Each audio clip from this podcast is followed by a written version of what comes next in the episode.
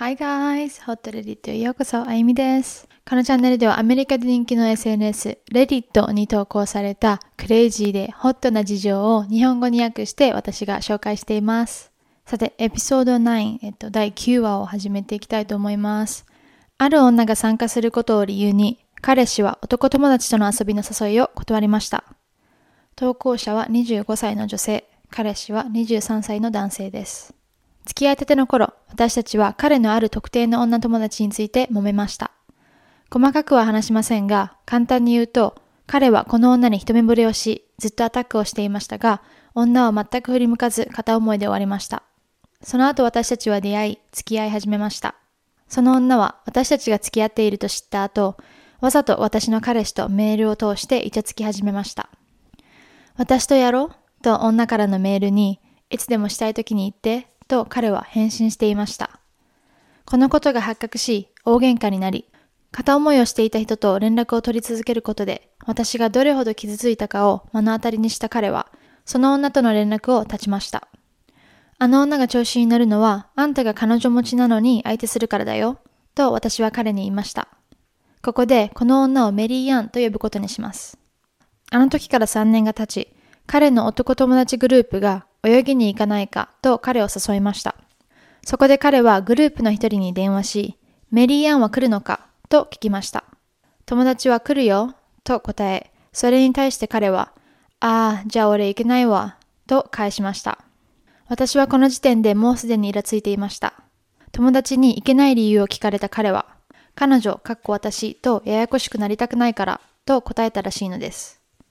彼がまたこの女に私を見下す権限を与えたような気がして、怒りと悲しみでいっぱいです。もしメリーアンがいるところに彼が行くようなことがあれば、100%揉めていたので、彼が友達に確認したことには怒っていません。だけど、彼の確認の仕方に腹を立てています。彼は友達に誰が来るのかとは聞かず、特定してあの女が来るかを聞いていたし、しかもあの女のせいで私たちはいけないと知らせました。メリーアンのせいで彼が来れなかったんだと友達たちが話し合っているのも、それを聞いたあの女と周りのみんなが彼はまだ彼女のことが気になっているんだと考えているのも想像できます。というお話です。あの相談とかではなく、ただただ起きたことをこの投稿者は話しているんですけど、彼めっちゃ面白いことがあって、日本にいた時に親友のあゆみと、この一回エピソードを撮ったんですけど、運転しながら撮ってたから、めっちゃ雑音が入って、マイクもあんまりいいのんじゃなかったから、で、あの、結局、ボツになってんけど、その時にこのお話を、あゆみ、親友のあゆみに話して、で、二人のこの投稿についての意見が違うくて、なんかそれが面白いなと思って、みんながどう思ってるのか、めちゃめちゃ気になるんですけど、あゆみ的には普通に投稿者がかわいそうやし、コメントとか読んでる感じでは、みんな投稿者がかわいそうと思ってるけど、この投稿者実は、えっと、ずっとその彼氏とのこの関係がうまくいっていないし、しかもその明らかにこの彼氏が、あの、いい彼氏ではないっていうような投稿をいっぱい載せていて、投稿者が最初に言ってたように、付き合ってるのに彼氏はその、この女の子にやろうって聞かれ、やろうって誘われて、いつでもやりたい時言ってって答えてること自体がもう終わってるやん。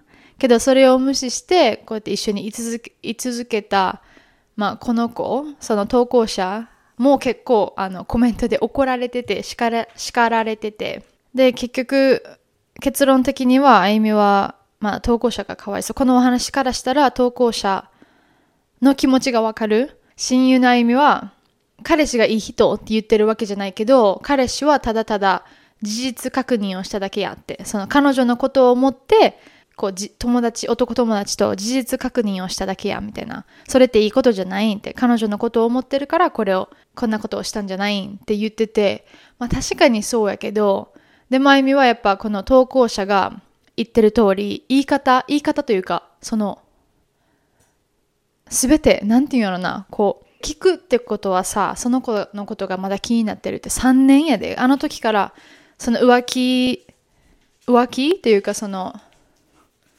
ロカちゃん。かわいい。かわいいな、ロかいちゃん。I'm sorry. ごめんごめん。そこに座っててほしかったのに。え、何の話だったっけ？彼氏の言い方の問題というか、その対応の仕方、あの浮気らしきものをしてから3年も経って、で、今でもこう、気になってるってことやん。もう忘れ、忘れるまま無理か、無理としてさ、その一目惚れやし、大好きな人やったみたいな感じで忘れるんやとし、は無理やとしても、こう、公に、こう、あの子が来るから俺行けへんねん。彼女が怒るから、みたいな。彼女のせいにしとんのがキモいなと思って。確かに彼女のせいやし、でも気になって自分がほんまに気にしてなかったら別に普通に、あ、誰が来るんって言って。その中にメリー・アンがいたら、あなんか待って今考えたら用事できたから行けへんわとか言えるやん適当に理由つけてどんな理由でもいいから適当につけてさ行けへんってことにしてさこうその人の存在を認識してほしくもない親友のあゆみのことをにゃんちゃんって呼んでるんですけどにゃんちゃんの言うこともわかるっちゃわかるそのほんまに逆にほんまに何も気にしなかったら別にその彼女のためだけを思って事実確認しとしとして聞けるんかな？とも思う。でも多分こいつはクソやね。今まで起きてきたことを見てみると多分まあ普通に彼氏がアホ、あの普通に浮気するような人でこの女の子はちょっとおバカちゃんやから別れられないっていうような関係やからここでは多分この彼氏がわざとそんな対応をしたと思うねんけど不思議よな。どんなお話にも二つのこう見方があって、みんなどう思いますか？もう切実に気になる。誰が悪いと思う？この投稿者か、この投稿者の彼氏か。 Spotify で見てる人は、あの、投票できるので、そ、そっちで投票するか、YouTube であの、コメントで教えてください。気になります、めちゃくちゃ。今回のエピソードのタイトルになったお話が、次の、今から話すお話になります。旦那の仕掛けたドッキリへの反応が悪かったせいで、結婚生活が終わりそうです。どうせ若気の至りだろうと思うかもしれないですが、違うんです。私は35歳、旦那はもう33歳です。今起きていることが本当に信じられません。彼に一緒にセラピーを受けようと懇願しましたが、ガン無視されています。もうガン無視されとう時点で歩みは無理です。1ヶ月ほど前の日曜日の朝ごはんの時間のことです。夫は私が皿洗いをしている時にキッチンカウンターに iPad を置いてジムに行きました。今思えば彼は朝からずっと頑張ってその iPad に私の注意を引きつけようとしていたし、家のどこにいても iPad がほったらかしにされていました。彼が出て行った後、その iPad に女性の裸の写真とこれが恋しい？というメールが来ました。そのメールはイブからのものでした。私は一瞬動けませんでした。私たち夫婦は結婚して2年になり、5歳の男の子と3歳の女の子もいます。すべきではないと分かっていましたが、私はそのメールを開いてしまい、そこには1週間以上にわたっての会話が残されていました。彼はこのイブと浮気していたのです。説明できないほど辛かったです。私は泣き叫び、吐くためにトイレに駆け込みました。ジムから帰ってきた彼にどうしたのかと聞かれたので、イブからメールが来ていたことを伝え、iPad を渡しました。外に出たいから子供たちを見ていてほしいとお願いすると、彼は分かったと言いました。その後私は3時間ぐらい外に出ていました。彼は何度も大丈夫か？とメールをしてきて、私は大丈夫、ただ散歩がしたいだけと答えました。人生でこれほど泣いたことはありません。帰宅後、浮気のことはもう知っていると告げ、これからどうする？と彼に聞くと、どうするって？と返してきました。明らかにこの結婚生活をもう続けることはできないけど、子供たちにできるだけ害がない方法を考える必要があると伝えました。別れるまでの間は彼は近くに住んでいる彼の両親のところに行って、私が子供たちとこの家に残るべきだと私は続けました。リアクションそれだけ？は？何それ？マジで？と言った彼を私はただ戸惑いながら見つめました。ごめんなさい、なんかあの、怒ってる演技って関西弁でしかあんまりできんくて標準語で言えないです。すいません。こいつ何言ってるの？と思いながら、もう疲れ果てたから今は話し合いをしたくないと伝えました。彼はお前は本当に無関心で冷たい人間だと怒鳴り始めました。彼の不倫に対する私のリアクションは間違っていた。少なくとも彼が期待していたものではなかったようです。そして彼は私に iPad を押し付け、イブに電話しろと言いました。私は拒否して他の部屋に逃げ込みました。愛人に電話しろという彼の残酷さが信じられませんでした。電話しろって言ってるやん、クソが。と怒鳴られ、私は電話しました。番号は彼の友達のもので、友達は電話口で、ただのドッキリだよ、と言って笑っていました。しかし、少し時間がかかったけど、今自分が置かれている状況を理解し、私は泣き出してしまいました。夫は彼への気遣いが足りなかったと私のこのドッキリの対処の仕方に激怒し失望していました。私にどうして欲しかったのかわかりません。彼自身も私に何を期待していたのか説明できていませんでした。彼はただ、こんなことは予想していなかったと怒鳴っていました。あれから1ヶ月経った今も彼は私に冷たくよそよそしい態度をとっています。私は誤って傷ついたし彼らしくなかったから本当にショックを受けていた。子供たちを傷つけたくなかっただけだと説明しようとしました。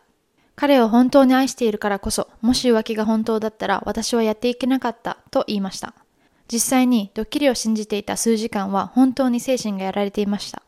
私があまりにも冷淡で無関心だったし、私のリアクションは異常だったから、彼も私に対して冷淡で無関心なんだと言っています。そして私はこの状況自体が異常だと思うのです。そうだね。あたおかだね、こいつ。あたおかってまだ言う？古かったらごめんちゃい。編集があります。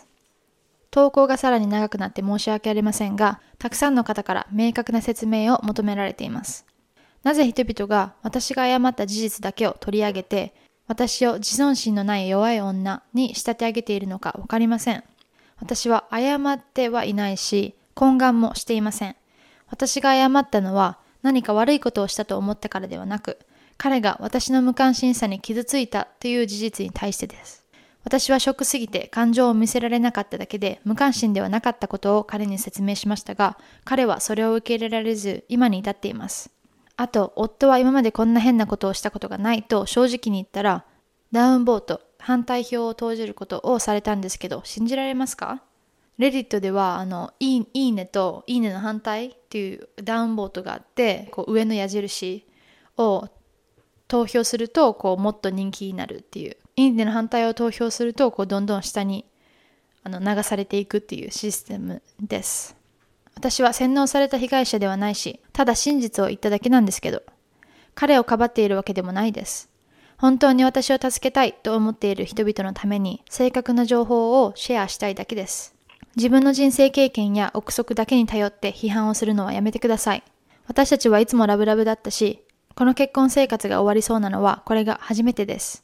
もし私が自尊心が低く操られていて虐待を受けている弱い妻だったら、彼が浮気していると知った瞬間に別居や離婚を計画したりはしなかったでしょう。もう否定的な意見には関わらないし、見知らぬ人々に心を開いたことを正直後悔しています。たくさんのサポートには感謝しています。どこかの誰かに役立つかもしれないので、この投稿は消しませんが、私はここで終わりにします。いい一日をお過ごしください。というお話です。一ついいなと思ったコメントを紹介します。Bake Crazy さんから。なぜ彼はあなたのリアクションを彼が決められると思っているのでしょうか？謝るのはやめてください。自信に満ち溢れていて彼なしでも生きていけるほどの理性があるあなたを彼は気に食わなかったんでしょう。彼は今まで聞いたナルシシストの傾向がある人の中でも一番かもしれないほどひどいですね。あなたは普通じゃない。私があなたなしでは生きていけないと思ってほしいと考えていることについてセラピーに行かない限りは両親のところに行ってもらう。私にはいろいろ考える時間が必要。と私だったら彼に言うね。どうでしょうか？皆様。このクソ旦那は明らかにクソですね。ついさっきどんなストーリーにも2つのあの観点があるって言いましたが、これは明らかに旦那が悪いですよね。